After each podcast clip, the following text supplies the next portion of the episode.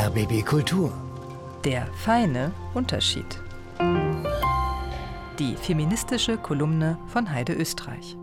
Und es gibt mal wieder einen kleinen Geschlechterkampf, diesmal nicht einfach zwischen Männern und Frauen, sondern auf einer sehr viel komplizierteren Ebene. Wer ist denn überhaupt eine Frau? Die britische Philosophin Kathleen Stock etwa, sie besteht darauf, transsexuelle Frauen als biologische Männer zu bezeichnen.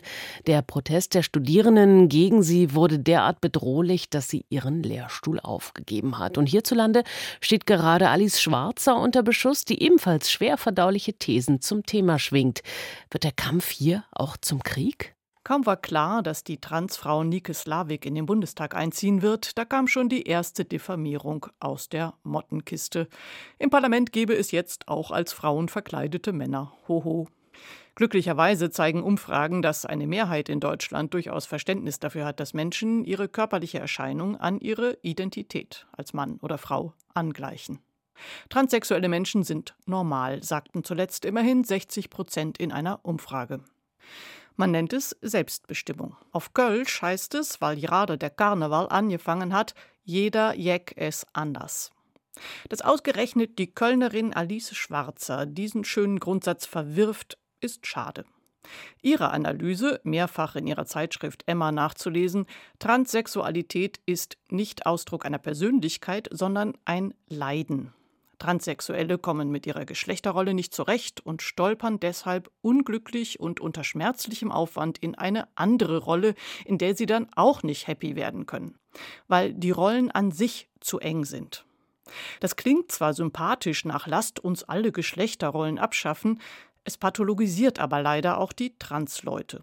Schwarzer liest Transsexualität als Krankheit, auch wenn sie eine gesellschaftlich erzeugte Krankheit sein soll. Ob sie diese These in ihrem neuen Buch genauso vertritt wie bisher, weiß man noch gar nicht. Es ist ja noch nicht erschienen. Immerhin muss ja auch sie zur Kenntnis genommen haben, dass die WHO kürzlich die Transsexualität aus ihrem Katalog psychischer Leiden gestrichen hat.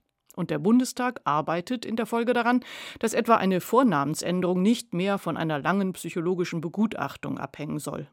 Aber ich fürchte, genau das passt ihr nicht. Im Pressetext für ihr Buch wird jetzt vor einem neuen Trend zur Transsexualität gewarnt. Das klingt ein bisschen wie bei der polnischen Regierung, die Werbung für Homosexualität gefährlich findet. Es gebe den Trend, ich zitiere mal, bereits bei einer Rollenirritation zu schnell mit schwerwiegenden Hormonbehandlungen und Operationen zu reagieren.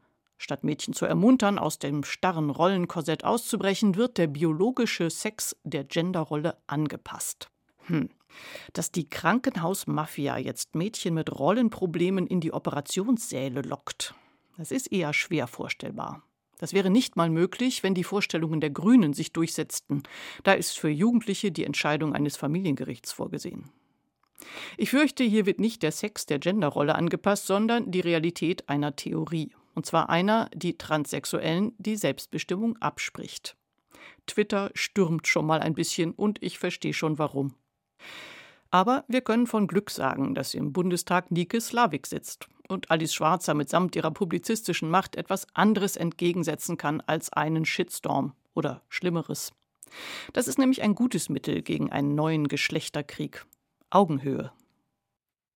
Eine komplexe Angelegenheit transfeindlicher Feminismus, Heide Österreichs Kolumne Der feine Unterschied.